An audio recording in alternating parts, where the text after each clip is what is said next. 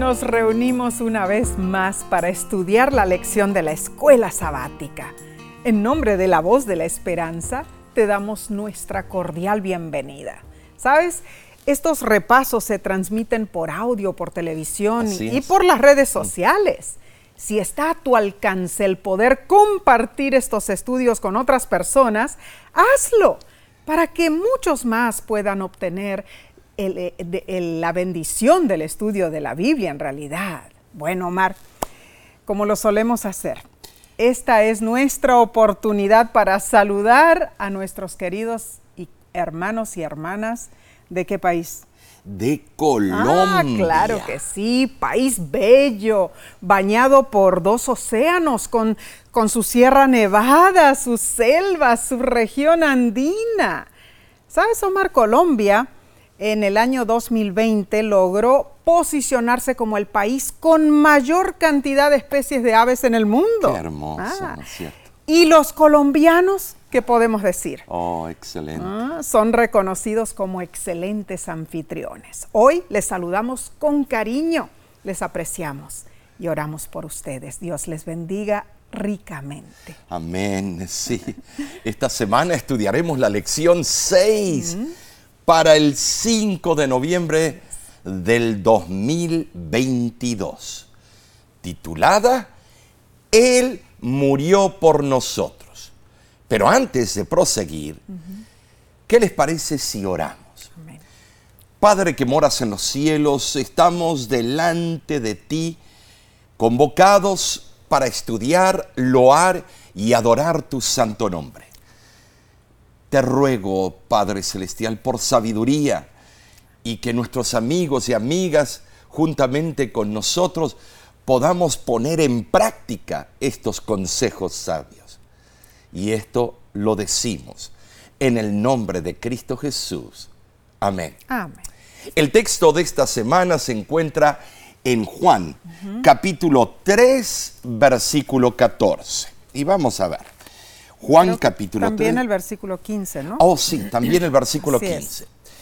Y como Moisés levantó la serpiente en el desierto, así es necesario que el Hijo del Hombre sea levantado, para que todo aquel que en él creyere no se pierda, mas tenga vida eterna. Hmm.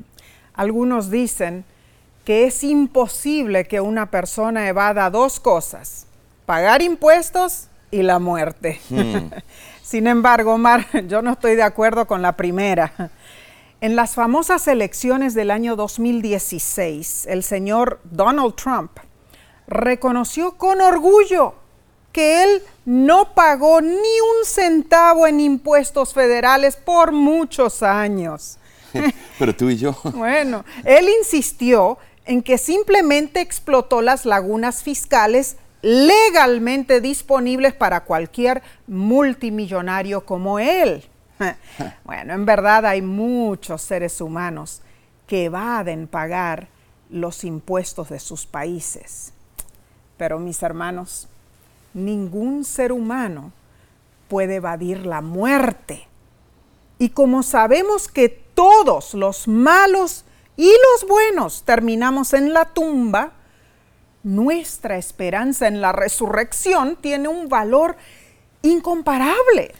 Y esto es muy cierto.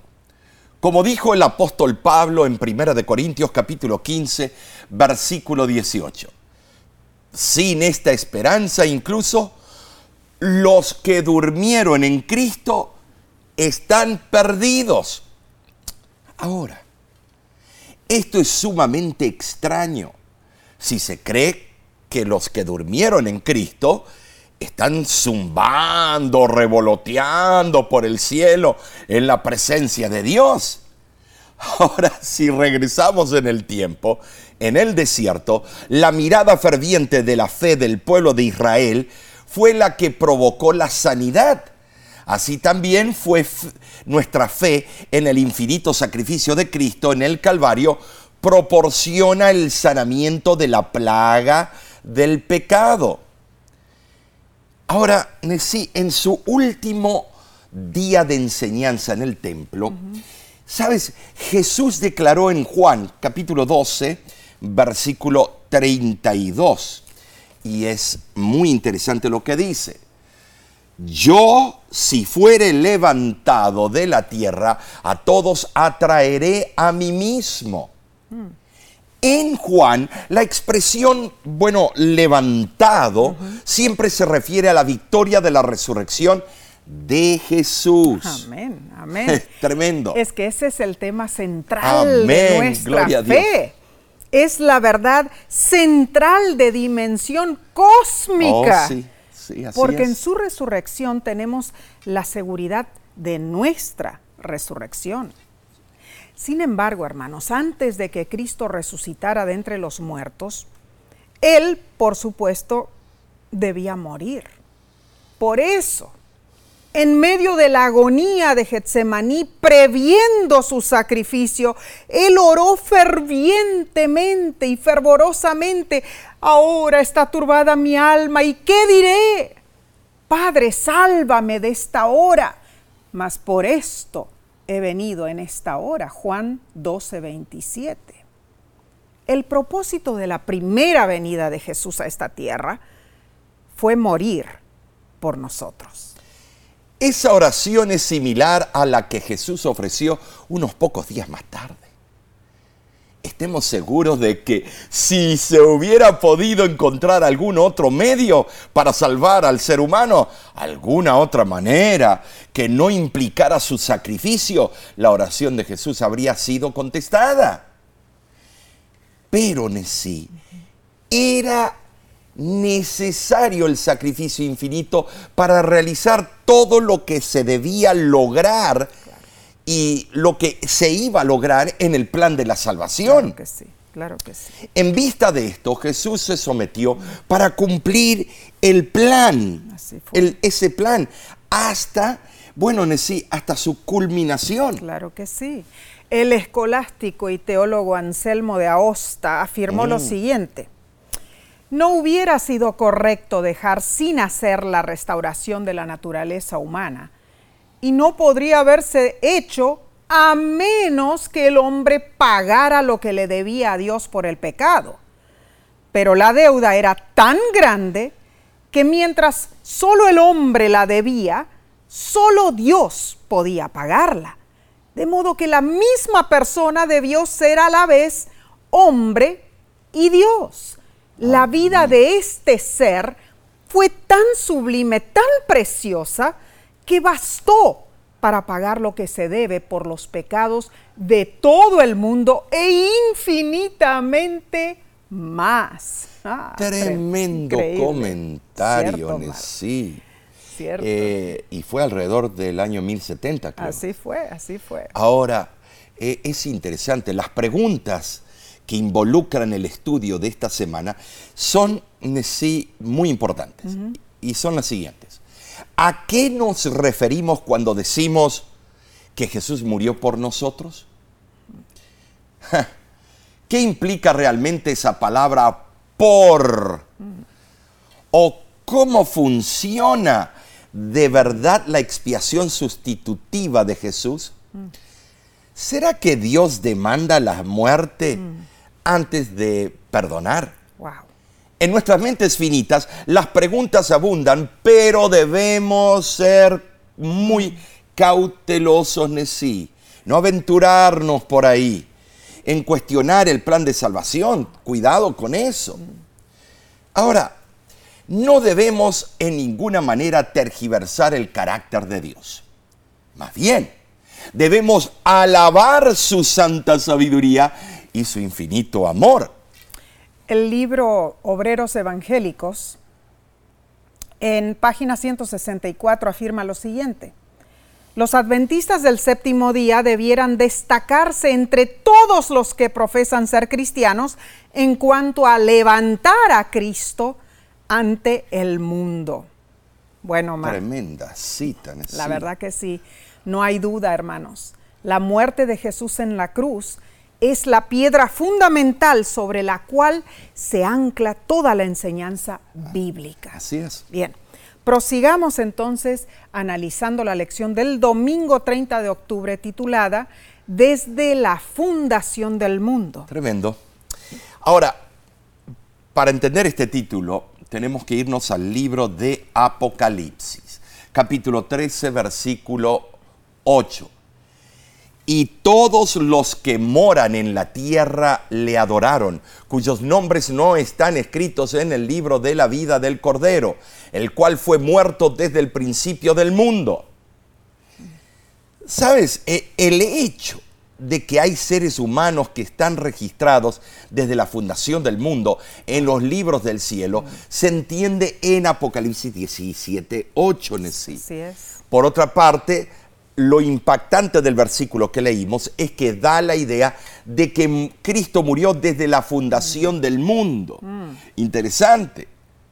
Ahora, esto está estrechamente relacionado con la declaración del apóstol en Primera de Pedro, capítulo 1, versículo 19 y 20. Y es tremendo esto. Y dice así, con la sangre preciosa de Cristo, como de un cordero sin mancha y sin contaminación, ya ordenado de antes de la fundación del mundo. El autor de la lección lo explica. Obviamente, debemos entender esto en un sentido simbólico, porque Cristo no fue crucificado hasta miles de años después de la creación de la tierra. Lo que este texto está diciendo es que el plan de salvación se había puesto en marcha antes de la creación del mundo. Y el centro de ese plan sería la muerte de Jesús, el Cordero de Dios, en la cruz. Hermanos, la decisión de que Cristo moriría por nuestra raza culpable fue una decisión tomada antes de la creación de este mundo y fue confirmada cuando Adán y Eva pecaron en ese sentido, puede considerarse que Cristo fue inmolado desde antes de la fundación del mundo. La sangre preciosa de Cristo es sin par. Hace que la redención que pagó el Salvador sea infinitamente, bueno, mayor que cualquier otra. Sin duda alguna, solo la sangre de Cristo puede redimirnos del pecado. La presentación de Cristo como el Cordero Redentor no fue un plan de emergencia inventado rápidamente para hacer frente a un cambio imprevisto de circunstancias. ¿Sabes, Nesí? La sangre de Cristo fue parte del propósito eterno de Dios. Amén. Ahora, quiero que notemos algo, Nesí. Aquí y en otros pasajes de las Escrituras, se enseña la preexistencia de Cristo y la presencia de Dios y el haber determinado que habría un Salvador, se remontan a la eternidad. Amén. La encarnación de Cristo se convirtió, bueno, convirtió ese pensamiento de Dios en un hecho histórico histórico, porque ya ocurrió. Claro. Y el hecho milagroso de que Cristo se manifestó implica su existencia, bueno, previa. Claro que sí. En la eternidad pasada. Mm. Me imagino, Mar, que los lectores de Pedro quedaron sorprendidos al comprender que el eterno propósito de Dios tal como se reveló en la encarnación de nuestro Salvador Jesucristo, se había efectuado a causa de ellos. Eh, eh, eso ah. es.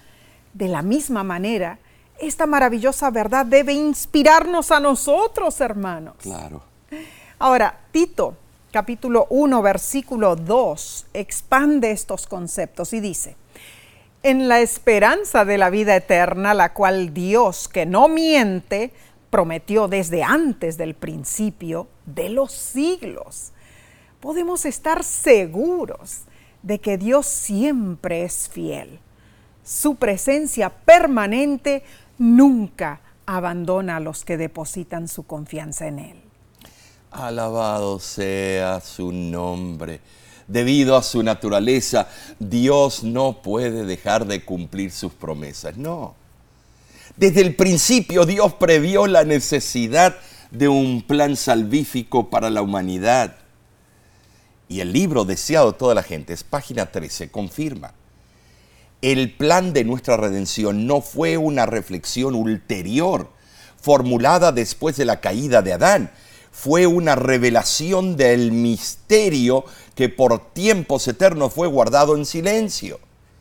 Fue una manifestación de los principios que desde edades eternas habían sido el fundamento del trono de Dios. Jesús vino por muchas razones. Número uno, Él vino para redimir a la humanidad. Nació como hombre para morir por nosotros. Marcos 10:45 y Juan 3:16. Número dos, Omar. Jesús vino para revelarnos el verdadero carácter de Dios. Juan 1:14 y Juan 10 del 28 al 30. Y número tres, él vino para derrotar a Satanás y refutar sus falsas afirmaciones. Y esto lo podemos corroborar con Juan 12:31 y Hebreos 2:14. El punto número 4, Jesús vino para comprobar que el primer Adán pudo haber obedecido a Dios como Cristo lo hizo en su humanidad, cumpliendo perfectamente toda la ley y viviendo una vida sin pecado. Esto lo corrobora Lucas 1.35 y Juan 8.46. Así es, Omar. Tremendos conceptos. Claro que sí. Definitivamente, el centro de todo el plan de salvación es la muerte sustitutiva de Jesús. Amén. Simbolizada durante siglos por los sacrificios de animales, cada uno de los cuales era un símbolo de la prometida muerte de Jesús en la cruz como el Cordero de Dios que quita el pecado del mundo. Ah, pero los sacrificios de los animales eran espantosos, Nessie. El sangrerío, mm. ¿sabes lo que habrá sido eso? Horrible. El olor en mm. descomposición, no sé. De eso estoy seguro. Pero, ¿por qué fue necesario este espantoso y sangriento simbolismo? ¿Mm? Porque fue la única manera que los seres humanos tuviéramos un destello de cómo sería el sacrificio de Cristo por nosotros. Así es. Ahora, la muerte del Hijo de Dios en nuestro lugar fue el terrible costo de nuestro pecado. Y esto es, se debe enfatizar cada vez que hablemos del tópico. Hermanos, que Cristo murió por nosotros. Ese es un sorprendente e increíble hecho. Ahora, Omar, lamentablemente, Muchos lo toman superfluamente. Pero esta es una verdad crucial para nuestra salvación. Así es, sí, claro. Cristo murió por nosotros. Amén. Ese es el mensaje esencial. La dirección de su acto de amor fue hacia nosotros, no hacia Dios. Cristo Jesús no murió por Dios para arreglar las cosas eh, en algún otro lugar del universo. No. no. Él murió por nosotros, para salvarnos. Maravillosa verdad. Volveremos en unos segundos con el estudio del lunes. No te vayas.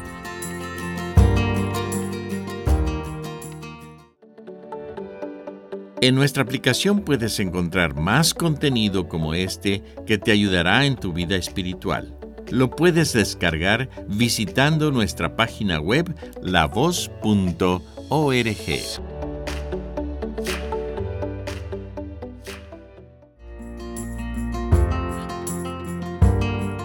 Te agradecemos por acompañarnos.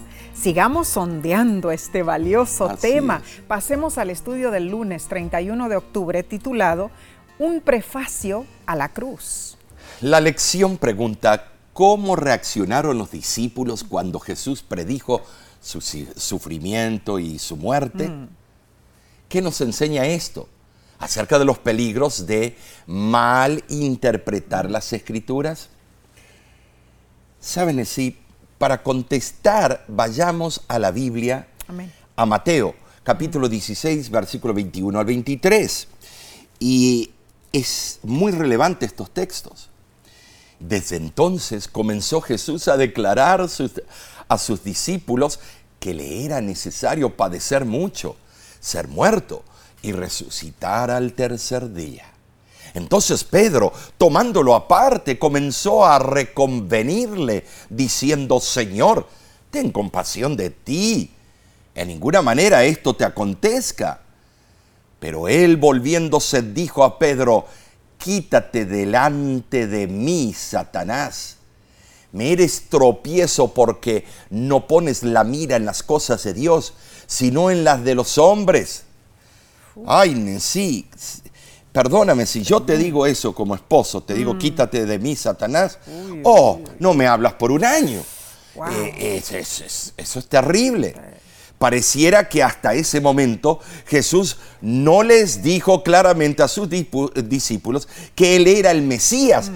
y que debía morir por los pecados del mundo. Mm, bueno, Omar, eh, pero más de dos años antes, Jesús había hecho alusión a su muerte en una afirmación un tanto, bueno, enigmática en ocasión de la primera eh, purificación del templo, ¿no? Así es. Y a Nicodemo mm. le había expuesto con claridad, ah, bueno, aunque en forma privada, ¿no?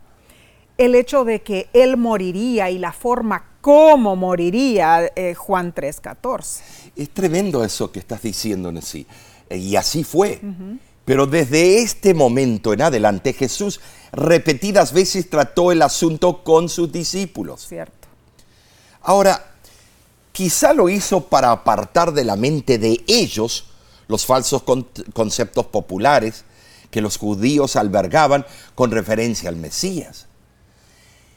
Eh, la dificultad que tuvieron los discípulos en aceptar que el Mesías debía sufrir y morir resalta el problema que tuvo Cristo en liberarlos de esos falsos conceptos.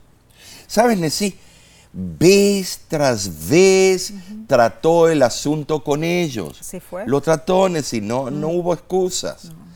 Pero el chasco que, eh, que experimentaron cuando llegó el momento del sufrimiento de Cristo, bueno, demostró que la eficacia de la instrucción que Él les había impartido al respecto había sido solo, bueno, parcial. Ay, sí, Omar, pero todo había sido profetizado, ¿no? Claro, sí.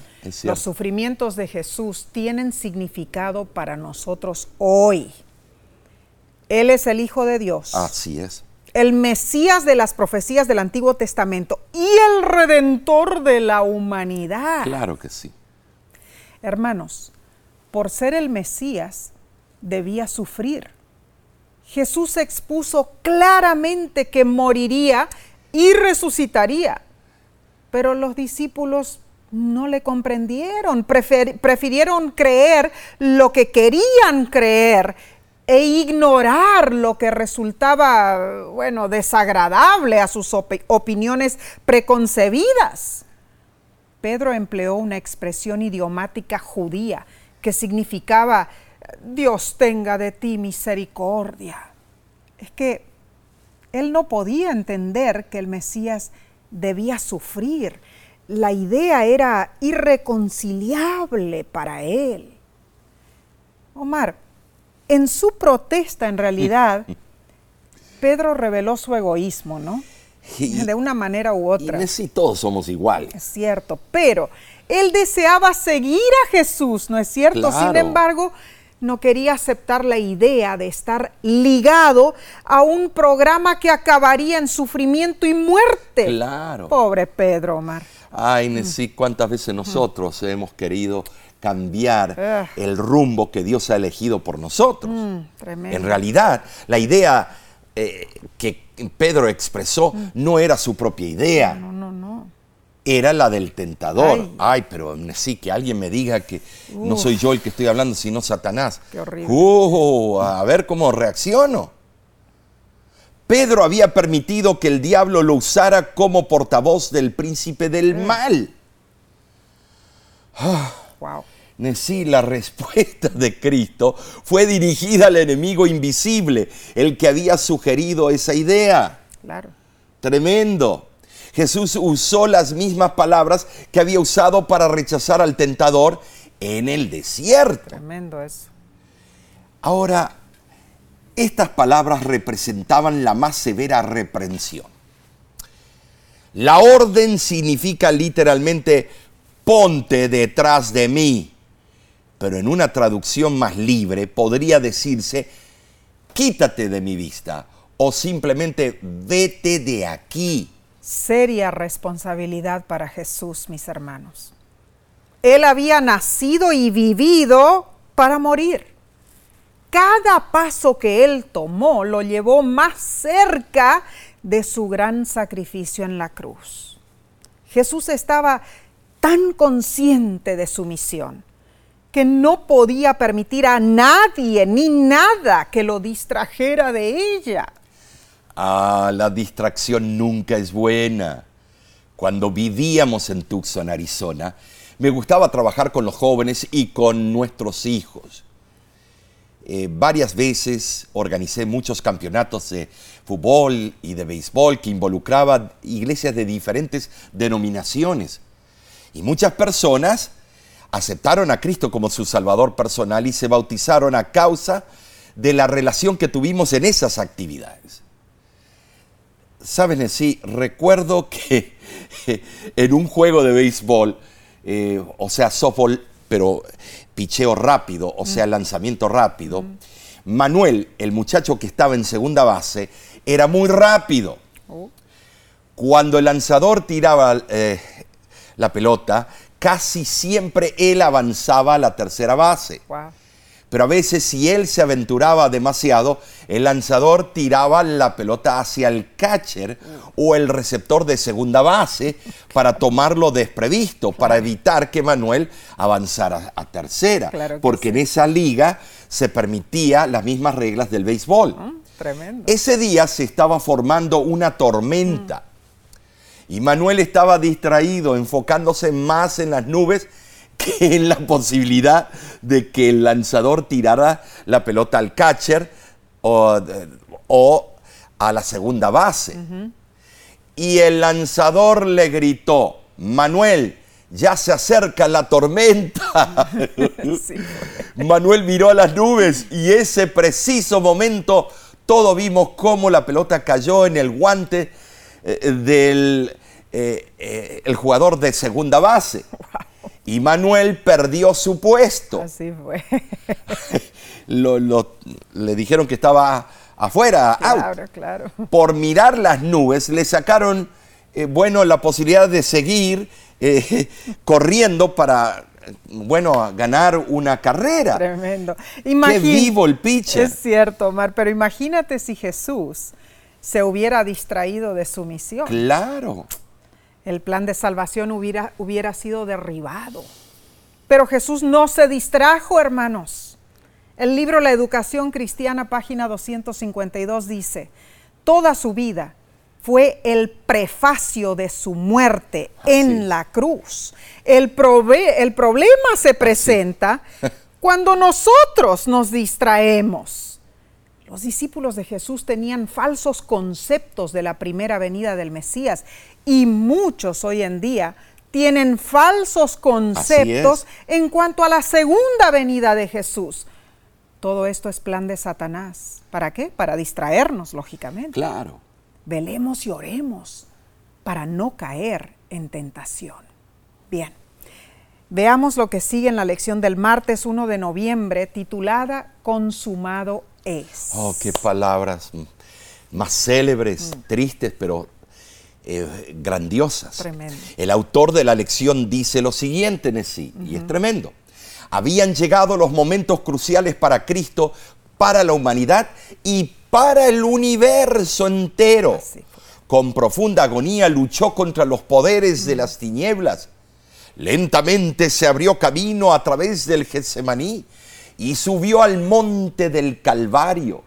Los ángeles malos intentaron vencerlo. Mientras Jesús estaba colgado en la cruz, los principales sacerdotes, los escribas y los ancianos se burlaron de él diciendo, a otro salvó, él mismo no puede salvarse. Ay, ay, ay, pero... Qué déspota, qué irónicos. Sí, Omar, crueles. Crueles. Ahora, ¿pudo Cristo haber bajado de la cruz y haberse salvado a sí mismo? Claro que sí. Lógicamente. Él pudo haberlo hecho, pero no quiso. Su amor incondicional por la humanidad, incluidos esos burladores, no le permitió darse por vencido. Alfred, Alfred uh, Plummer en su comentario exegético sobre el Evangelio según Mateo, página 397, dice, en realidad, los burladores estaban entre aquellos por quienes Él moriría para salvarlos, y no pudo bajar de la cruz y salvarse a sí mismo porque estaba sujeto no por los clavos, sino por su voluntad de salvarlos. Qué tremendo Sí, comentario. cierto. Omar. Sí, La- esto es impresionante. La verdad que sí, Omar. Cristo nos salvó del pecado, hermanos, por su voluntad de salvar y por su poder para salvar. Hermosos pensamientos. Ahora, sus últimos momentos en la cruz fueron agonizantes. Mm. Sí lo fueron. No fue un, un tirito al aire, una vacación. Juan 19, del 28 al 30, dice lo siguiente, y leamos. Después de esto, sabiendo Jesús que ya todo estaba consumado, dijo para que la escritura se cumpliera, tengo sed. Había allí una vasija llena de vinagre, entonces ellos empaparon en vinagre una esponja y poniéndola en un hisopo se la acercaron a la boca. Cuando Jesús tomó el vinagre dijo, consumado es. E inclinando la cabeza entregó el espíritu. Era sumamente extraño que la muerte ocurriera tan pronto después de la crucifixión. Mm, cierto. Saben, sí, eh, de acuerdo a la historia, algunas víctimas vivían durante varios días allí colgados desangrándose. Ah, Orígenes, quien vivió en el tiempo cuando todavía se practicaba la crucifixión, la describe de la siguiente manera, y esto es impresionante. La mayoría de las víctimas sobrevivían toda la noche y todo el día siguiente. horrenda forma de morir, Omar. Impresionante. En 1847, el doctor W. Stroud, en la causa física de la muerte de Cristo que le Sí, escribió, él, él analizó eso. sugirió que la sangre y el agua constituían una evidencia de que Jesús murió de la rotura física del corazón. Pero falta la comprobación de esta teoría. Mm. Es evidente que Jesús murió con el corazón quebrantado, pero como resultado de la horrible presión del peso de los pecados del mundo. Interesante Mm. lo que él dijo, porque eh, el peso no de la presión de su propio cuerpo colgado en- en- en- con esos clavos, sino Mm. Sí. de la presión de la carga de Todo todo, el mundo. Y lo hizo por amor a cada de eh, bueno, a cada uno de nosotros. Claro que sí. Con su muerte en la cruz, Jesús siguió al pie de la letra la obra que su Padre le había encomendado. Ahora, de acuerdo con la- lo establecido, se estaba cumpliendo cada paso del plan de la redención, el plan que había sido forjado desde antes de la fundación del mundo. Satanás había fracasado en sus intentos de desbaratar ese plan. ¿Saben? Sí, la victoria, la victoria de Cristo aseguró la salvación de los hombres. Alabado sea Dios. Omar. Al clamar desde la cruz, consumado es. Cristo dio a entender no solo que su agonía había llegado al fin, sino que él había ganado la gran controversia cósmica contra Satanás y sus fuerzas malignas. Tremendo. El deseado de toda la gente, página 706, lo confirma. Como vencedor, Cristo plantó su estandarte en las alturas eternas. ¡Qué gozo entre los ángeles! Todo el cielo se asoció al triunfo de Cristo. Satanás, derrotado, sabía que había perdido su reino. Gloria a Dios. Amén. Es muy difícil comprender el asombroso contraste de lo que ocurrió en la cruz del Calvario. La total humillación del Hijo de Dios versus su victoria. Claro que sí. ¿Sabes? Para nosotros y para el universo, ese fue el triunfo más grande y glorioso. Gloria a Dios. Ahora, algo importante que debemos entender de la muerte de Jesús es que el pecado mata. El pecado tiene una consecuencia inherente y el, pe- el pago es específico, es automático. no es una sanción impuesta, sino una clara consecuencia de acción. Entonces, Nesí, ¿qué logró Cristo al morir por nosotros? Romanos 8, 31 y, y 32 dice lo siguiente. Si Dios por nosotros, ¿quién contra nosotros? El que aún a su propio Hijo no perdonó antes, le entregó por todos nosotros. ¿Cómo no nos dará también con Él todas las cosas? Ah, maravilloso amor de nuestro Salvador. El mensaje fundamental demostrado por Jesús es que Dios está de nuestro lado, no del lado opuesto. De hecho, Jesús se pone directamente de nuestro lado con nosotros. Ah, se entregó a sí mismo por nosotros para que pudiéramos ser transformados en la clase de personas que Él desea que seamos, mm. para que vivamos de la única manera que tiene sentido, la manera de Dios. Hermano, hermana, piensa en cuán mm. maléfico es el pecado que requirió la muerte de Cristo para expiarlo. ¿Qué debe esto enseñarnos?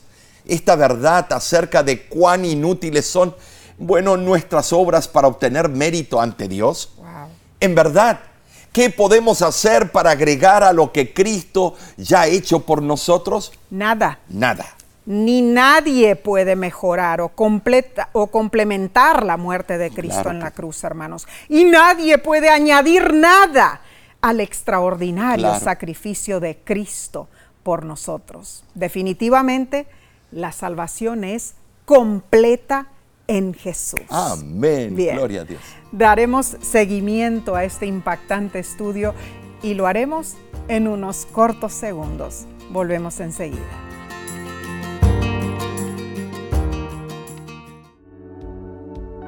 Con seguridad estás disfrutando este estudio de la escuela sabática. Te invitamos a buscarlo en formato de video por nuestro canal de YouTube. Lo puedes encontrar en youtube.com diagonal La Voz de la Esperanza.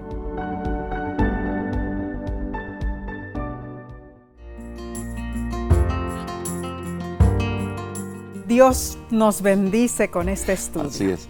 Gracias por acompañarnos. Sigamos aprendiendo. Pasemos a la lección del miércoles 2 de noviembre titulada Él murió por nosotros. Bueno, Nesí, el famoso versículo Romanos 6, 23 dice que la dádiva del Padre fue darnos la vida eterna por medio de su Hijo. Amén. Ahora, la palabra dádiva en el griego es charisma. Mm. Se traduce como don. Mm. El cristiano recibe una dádiva de la gracia de Dios. Amén. La obediencia que podamos prestar a Dios nunca se debe a nuestra virtud es fruto del Espíritu Santo. Claro que sí. Ahora, ninguno de nosotros puede ganar la salvación. Ninguno de nosotros merece la redención. Somos salvos por gracia, por medio de la fe. Y es de don de Dios. Y eso lo podemos verificar con Efesios 2.8. Amén. Cuando Jesús llegó al Jordán para ser bautizado, Juan el Bautista exclamó, He aquí el Cordero de Dios que quita el pecado del mundo. Juan 1, 29. El autor de la lección explica, esta declaración reconocía a Jesús como el Cordero de Dios. Los sacrificios de animales no podían quitar los pecados, solo proporcionaban un perdón condicional, el cual dependía de la efectividad del futuro sacrificio de Cristo en la cruz. Como pecadores, solo podemos ser salvos por Jesús. Juan 3, 16 y 17 dice lo siguiente. Porque de tal manera amó Dios al mundo que ha dado a su Hijo unigénito, para que todo aquel que en Él cree no se pierda, mas tenga vida eterna porque no envió Dios a su Hijo al mundo para condenar al mundo, sino para que el mundo sea salvado por él. Sabes, Dios desea que seamos salvos mediante la dádiva de su Hijo. Pero, sí, la voluntad de Dios debe ser confirmada por nuestra voluntad. Claro que sí. Individualmente, a fin de que pueda ser efectiva. Amén. Ahora, la salvación solo es para los que creen en Jesús. No en cualquier otro individuo o héroe de la historia, solo en Jesús. Reflexionemos lo que significa esto, hermanos. Jesús, el que creó el cosmos, como lo vemos en Juan capítulo 1 del 1 al 3, se ofreció a sí mismo en sacrificio por nuestros pecados. Y lo hizo para que no seamos condenados. Hermanos, esta es la promesa del Evangelio en Cristo. Paradójicamente, la muerte de Jesús garantiza la vida. Su muerte nos trae vida eterna. Ninguna teoría humana puede explicar el enorme significado de la muerte de Jesús en la cruz del Calvario. Cuán cierto aunque formemos un mosaico de razones para su muerte, eso solo captaría una fracción. ¿De qué? Del enorme significado de la cruz.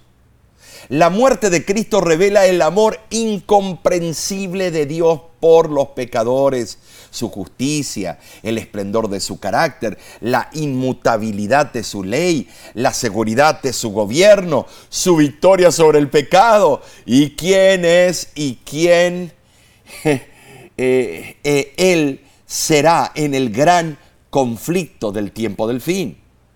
No hay duda, la victoria de Cristo sobre Satanás fue definitiva y también eterna. Gloria a Dios, hermanos.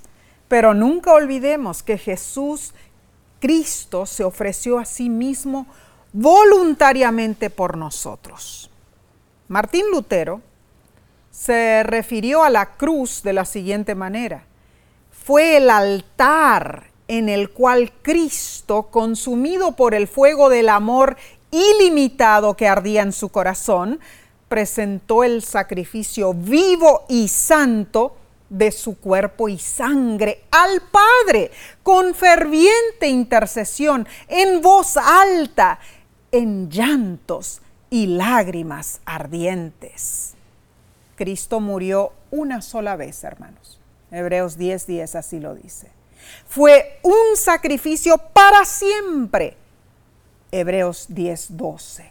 Omar, su sacrificio es suficiente. Claro. Nunca pierde su poder. Amén, sí. Eh, esto es relevante, pero aún más. Elena de White, en su libro Ministerio de Curación, página, sabes, 96, lo explica. Aunque hubiera habido una sola alma dispuesta a aceptar el Evangelio de su gracia para salvarla, Cristo hubiera escogido su vida de penas y humillaciones y su muerte ignominiosa. Cuenta el evangelista Paul Washer que estaba en Canadá, a 30 kilómetros de Alaska. Dijo que había en el pueblo más osos pardos que gente. La pequeña iglesita tenía solo unas 20 personas. Cuando él empezó a predicar, entró un hombre fornido de unos 60 años de edad. Mm. Podía haber ganado una pelea a todos los presentes, dijo el predicador. Pero al observar su rostro, el predicador notó la tristeza en su semblante. Mm. Y paró su predicación, Omar. Caminó hacia el hombre y le preguntó, Señor, ¿qué le pasa? Y él contestó, vengo del doctor. Me voy a morir en tres semanas. Nunca he ido a la iglesia, nunca he leído la Biblia, nunca en mi vida he tenido miedo, pero ahora estoy aterrorizado. Y cuenta la historia que el evangelista puso su Biblia sobre las rodillas del hombre y le pidió que leyera Juan 3:16 cuando las palabras del versículo punzaron su entendimiento, el hombre admirado preguntó, ¿soy salvo? ¿Tengo vida eterna? Y el evangelista le dijo, así es, usted es salvo por Cristo Jesús. Amén. Y esa noche ese hombre aceptó a Cristo y se aferró de las promesas bíblicas. Increíble. Eso fue lo que le dio aliento para soportar su gran prueba. Tremendo, sí. Eh, Dios salva al pecador. Amén. Juan 3:16 es fiel testigo de esa maravillosa verdad. Gloria a Dios. Leamos nuevamente el versículo. Porque de tal manera amó Dios al mundo que ha dado a su Hijo unigénito para que todo aquel que en Él cree no se pierda, mas tenga vida eterna. Pero ahora, Omar, hagamos lo siguiente. Leámoslo reemplazando las palabras al mundo y que todo aquel con nuestro nombre. ¿Qué te parece? Pon tu nombre allí. Yo voy a poner el mío. A ver, Porque de tal manera amó Dios a Nesí, que ha dado a su Hijo unigénito, Amén. para que Nesí, quien en él cree, no se pierda, mas tenga vida eterna. Hermano, hermana, tremendo ejercicio. sí, haz tuya esta maravillosa promesa, es verdadera y fiel. Sigamos con el estudio del jueves 3 de noviembre titulado El significado de la cruz. El apóstol Pablo menciona la cruz y la contrasta con la sabiduría del mundo. Es. Qué, qué tremendo eh, eh, es esto. Hoy día el materialismo abunda. Muy cierto. O sea, la idea es que todo lo real es solo material. Y muchos seres humanos piensan que no hay Dios. Ahora, esa idea domina la sabiduría del mundo. Por esto es importante que entendamos el mensaje de la cruz. Ahora, Nesí, eh, a- al ver la cruz del Calvario, me lleva a recordar unos versículos que se encuentran en Primera de Corintios, capítulo 1, versículo 18 al 23. ¿Y lo podrías tú leer? Claro, con gusto, Omar dice, porque la palabra de la cruz es locura a los que se pierden, mas a los que se salvan, es a saber, a nosotros, es potencia de Dios. Pues está escrito, destruiré la sabiduría de los sabios y desecharé la inteligencia de los entendidos. ¿Dónde está el sabio? ¿Qué del escriba? ¿Qué del escudriñador de este siglo? ¿No ha enloquecido Dios la sabiduría del mundo? Porque por no haber el mundo conocido la sabiduría de Dios, agradó a Dios salvar a los creyentes por la locura de la predicación. Muy interesante, la locura de la predicación. Sí. Un mensaje tal parecía el colmo de la insensatez Cierto. Mm. para los griegos, amantes de la filosofía, Claro. y para los judíos, inclinados al ritualismo. ¿Cierto? Ahora, el sacrificio de Jesús por la humanidad es la aplicación del grandioso poder de Dios. ¿A qué? A la vida del pecador arrepentido y creyente, como tú y yo. Y eso lo convierte en una nueva criatura. En su amor y compasión por la humanidad perdida, Dios proclamó la gloriosa nueva de la salvación por la fe en Cristo. Eh, Saben decir, para los griegos y los judíos, eh, bueno, griegos y judíos incrédulos, el mensaje de la cruz parecía pura locura. Cierto, Omar. Eh, un tropezadero. Hay un canto de Felipe Garibo, dicen por allí que loco me volví. Cierto, Eh, es, es que es verdad. Para ese tipo de personas es una locura. La palabra griega es escandalón, Mm. de donde sale nuestra palabra raíz etimológica escándalo. Escándalo. El gatillo o disparador de una trampa. Wow. O el palo que sirve de cebo en una trampa Uf.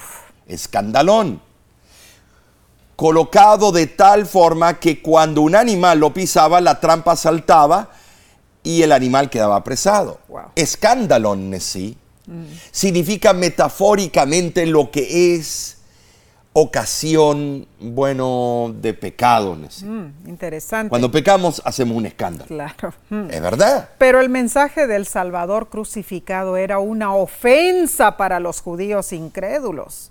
Ellos se aferraban a la expectativa de un Mesías que gobernaría como rey terrenal. Mm. Hermanos, el Evangelio de la Cruz era diametralmente opuesto a ese concepto erróneo del Mesías y por lo tanto los judíos lo rechazaron.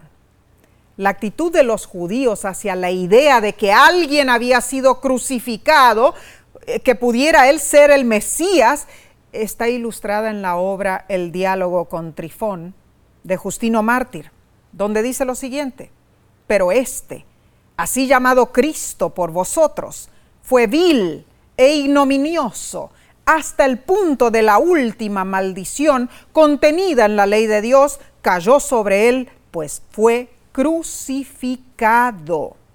Tremendo concepto, qué blasfemia. Ay, ay, ay. No me gustaría estar eh, en el lugar de este líder judío en el día del juicio final. Oh, no. Para los que confiaban en la filosofía, la ciencia y, eh, y, yo diría el intelectualismo, la idea de que pudiera salvarlos uno que había muerto en la forma más humillante de, castigo, usada por los romanos, la crucifixión, era una necedad. Ahora, sí, sin embargo, la cruz de Cristo es el centro de la historia de la salvación. Amén. Stephen Haskell misionero y evangelista adventista del séptimo día, escribió en su libro La cruz y su sombra, eh, página número 5. La eternidad nunca podrá sondear la profundidad del amor revelado en la cruz del Calvario. Fue allí donde el amor infinito de Cristo y el egoísmo ilimitado de Satanás se enfrentaron cara a cara. Hmm, tremendo, Mar, con crueldad mientras Cristo se ofrecía humildemente como rescate por la raza humana, Satanás lo estaba sumergiendo egoístamente en sufrimiento y agonía. Jesús no murió solo la muerte natural que todo ser humano tiene que afrontar, hermanos. Murió la muerte segunda para que todos los que aceptamos como nuestro Salvador personal nunca tengamos que experimentarla. Tremendo. Maravilloso. Amén. La lección de esta semana estuvo llena de verdades maravillosas. Así fue. Repasemos, Nesí. Primero, vimos que desde antes de la fundación del mundo, Dios ya había trazado un plan de salvación. Amén. Número dos, leímos cómo Jesús intentó, intentó explicarles a sus discípulos su gran misión de salvar al mm. mundo, pero ellos no entendieron. Ay, ay, ay.